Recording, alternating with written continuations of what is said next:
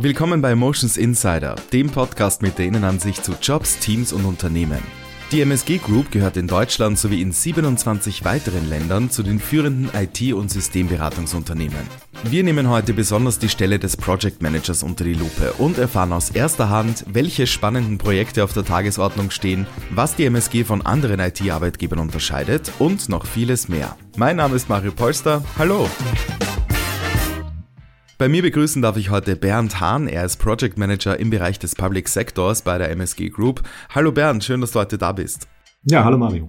Gehen wir zuerst mal gleich auf deine spezielle Stelle als Project Manager ein. Wie würdest du denn deine Tätigkeit so in ein paar Sätzen beschreiben? Ja, ein typischer Projektmanager-Job, wo es immer darum geht, mit Leuten zusammenzuarbeiten. Ich habe da vielleicht ein bisschen anderen Blick drauf als manch anderer Projektmanager, der sagt, ja, ich habe hier die Planung zu machen und äh, die Leute zu steuern. Planung muss ich auch machen, das ist richtig. Aber ich versuche äh, weniger die Leute zu steuern, als den Leuten die Probleme aus dem Weg zu räumen. Und äh, das ist das, was mir dann Spaß am Job macht und dann mit den Leuten zusammenzuarbeiten. Also hier geht es um Zusammenarbeit mit Leuten hauptsächlich und dann natürlich die Probleme beim Kunden zu beheben, wobei die Kunden bei uns der öffentliche Sektor ist. Und da vielleicht ein paar Besonderheiten, aber im Endeffekt äh, ja, sind es auch Kunden. Ja, aber nichtsdestotrotz, du hast es gerade schon erwähnt, der Public Sector, der öffentliche Sektor ist durchaus ein bisschen was Besonderes und ich kann mir vorstellen, dass ihr da auch mit vielen spannenden Projekten zu tun habt. Was sind das denn für Projekte? Hast du da ein paar Beispiele? Ja, im Endeffekt handelt es sich bei uns hauptsächlich um Entwicklung von Individualsoftware. Mhm. Äh, da gehört dann auch die Anforderungsaufnahme dazu, also den ganzen Prozess dadurch und dann im Endeffekt äh, eine entsprechende Software für den Kunden entwickeln, die individuell ist, dieser Markt so nicht gibt. Das Spannende daran ist, ähm, ich bin vor zehn Jahren zum Public Sector gekommen, habe gedacht, ach, was für ein trockenes Thema, hm, wo bin ich da reingeraten? nee, es ist spannend geworden. Ähm, ich hatte Kunden wie das Bundesarchiv, wo ich zum Beispiel Schindlers Liste im Original gesehen habe äh, wow. Ich habe jetzt das letzte, was ich hatte, war beim BVA, Bundesverwaltungsamt, wo es um eine Schulverwaltungssoftware äh, geht. Und ganz aktuelles Beispiel, was wir haben, auch der Situation geschuldet, dass wir daran beteiligt sind, die Corona-Warn-App zu entwickeln. Mhm. Das machen zwar hauptsächlich Dienstleister in der Entwicklung, aber das Projektmanagement haben wir gestellt dafür oder stellen wir auch noch dafür. Es wird immer weiterentwickelt. Gespräche mit dem Kollegen, der sagte, die intrinsische Motivation der ganzen Entwickler, das ist ein hochinteressantes Thema. Also hier, wenn man dann ins Projektmanagement reinkommt und mal guckt, mit was habe ich da zu tun und Motivation ist ein großes Thema. Mhm. Und hier was zu entwickeln, damit anderen Leuten geholfen wird. Also die haben da Zeiten reingesteckt. Äh, ich habe mit dem Kollegen gesprochen, wo ich nur gesagt habe, wow, ja, wie motiviert die Entwickler an der Stelle waren, das Thema umzusetzen, bis die Warn-App überhaupt erstmal rauskam, die jetzt noch entsprechend weiterentwickelt wird, immer neue Funktionen bekommt. Mhm. Auch ein hochinteressantes, hochspannendes Thema, ja. Ja, das kann ich mir vorstellen. Und ich denke auch, bis da die erste Version mal rausgegangen ist von dieser App, das war sicher auch extrem stressig, oder? Weil das einfach extrem schnell gehen musste alles. Das war ein wahnsinniger Druck, das musste schnell gehen. Äh, hinzu kamen die unterschiedlichsten Behörden, die da mitgespielt haben, um das alles entsprechend zu koordinieren und hinzubekommen. Da steckte für den Projektmanager schon ein bisschen Arbeit drin, mhm. wo halt äh, Planung dabei war, äh, Stakeholder-Management, die ganzen Themen, die da drumherum sind, zusammengebracht werden mussten, um das eben erfolgreich zu machen. Mhm. Aber es ist Ihnen und euch auf jeden Fall gelungen und jetzt äh, ist das Ganze ein wesentlicher Teil in der Bekämpfung der Pandemie und darauf kannst du und ihr alle, glaube ich, wirklich sehr stolz sein. Wenn wir jetzt schon bei diesem Thema sind, inwieweit hat denn die Pandemie, falls überhaupt, eure Arbeitsweise beeinflusst? Hat sich da was geändert? Ja, es hat sich was geändert, gerade in dem Projekt, wo ich war. Wir hatten das immer so, dass wir uns einmal die Woche vor Ort getroffen haben mit den ganzen Team. Bei mir waren das 28 Leute. Das Projekt insgesamt hatte äh, zu Spitzenzeiten um die 90 Leute. Mhm. Wir haben uns dann am Standort Köln getroffen für zwei Tage, zusammen da zusammengesessen und abends auch mal ein Bier zusammen getrunken. Und die Thematik ist halt weggefallen. Es funktioniert jetzt ganz viel online. Mhm.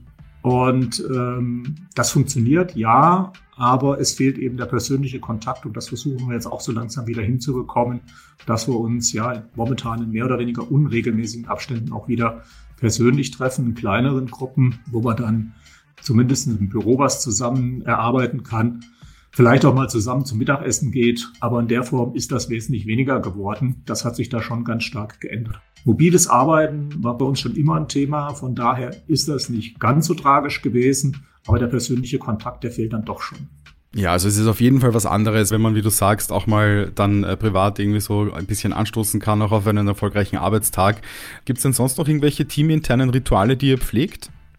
Ja, die gibt es, sind momentan leider auch virtuell, aber wenn das wieder geht, wird es einen jährlichen GBG-Workshop geben. Das heißt, äh, auch dort trifft man sich an einem Standort und zwar GBG-weit oder alle GBG-Mitarbeiter, so dass man sich auch von Netzen und austauschen kann, abends zusammen ein Bier trinken kann.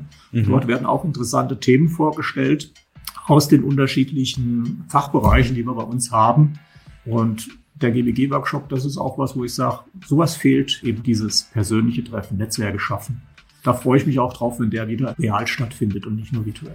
Wenn wir jetzt bei euch mal so intern so ein bisschen in die Gänge schauen, ich sehe auch gerade, du bist, ähm, nehme ich an, im Büro. Ich bin im Büro, ja. Genau. Wie kann man sich denn da so den Alltag vorstellen? Wie sind denn so bei euch die Arbeitsabläufe und die Kultur untereinander? Also grundsätzlich haben wir äh, eine Dudes-Kultur. Wir duzen uns alle.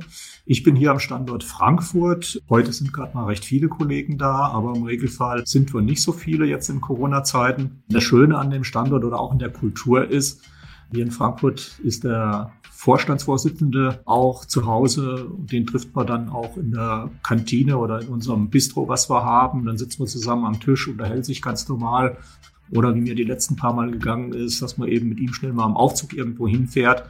Es ist ein ganz lockerer Umgang und das ist das Schöne hier und das, was Spaß macht, dass man eben auch mit Führungskräften eben ganz normal reden kann und wenn man ein Problem hat, auch das ansprechen kann. Natürlich auch die positive Seiten rüberbringen kann und auch mal ein Lob für die Führungskräfte rüberbringen. Das gehört genauso dazu. Mhm. Ja, also das klingt wirklich super, vor allem eben auch, dass der Vorstandsvorsitzende so nahbar ist für euch und ähm, ja, da wirklich mit euch in der Mittagspause am Tisch sitzt. Es ist ja generell bei der MSG Group so, dass Mitarbeiterzufriedenheit und auch, ich sag mal, Gerechtigkeit immer bewahrt wird. Wird da in die Richtung noch irgendwas gemacht bei euch? Ja, was besonders erwähnenswert bei uns ist, ist noch, wir haben einen Betriebsrat, mhm. der auch entsprechend ähm, hier tätig ist und mitschaut. Das ist teilweise anders als in anderen IT-Unternehmen. Also da ich schon sehr lange in der IT bin, denke ich, kann ich das beurteilen. Häufig sind da die Geschäftsführungen immer skeptisch, wenn es um einen Betriebsrat geht.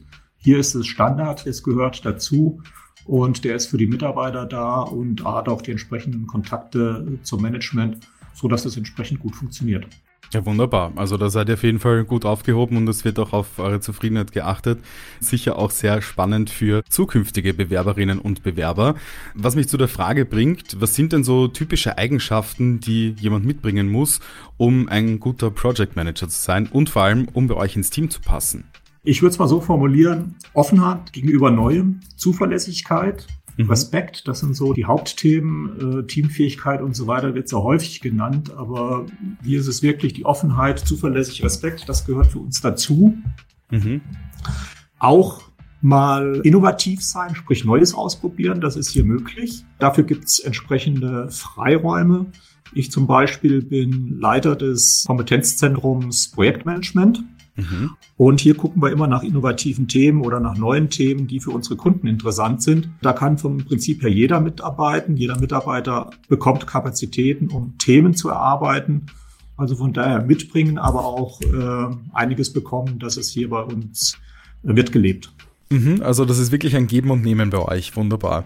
Wenn jetzt eine neue Kollegin, ein neuer Kollege bei euch beginnt, der oder die vielleicht noch nicht so viel Erfahrung hat im Projektmanagement, was erwartet denn dieser Kollegen? Wie werden die unterstützt? Ja, damit die nicht einfach ins kalte Wasser geworfen werden, haben wir zusammen mit der Personalentwicklung ein Ausbildungsprogramm entworfen, um mhm. hier junge Kollegen an das Projektmanagement ranzubringen. Das ist dann kein Ausbildungsprogramm nach dem Motto, ihr kriegt zwei Schulungen und dann ist man Projektmanager und muss irgendein Projekt machen, sondern je nach Kenntnisstand dauert das eins bis zwei Jahre, mhm. schließt dann mit einem hochwertigen Zertifikat ab. Und wir haben so ein Thema reingebracht, alle halbe Jahre soll ein Bericht geschrieben werden, wo der Auszubildende mal sagt, was habe ich in dem halben Jahr gemacht, was waren meine Erfahrungen, was war gut, was war schlecht. Also wirklich ein Ausbildungsprogramm, was den Namen auch verdient. Mhm.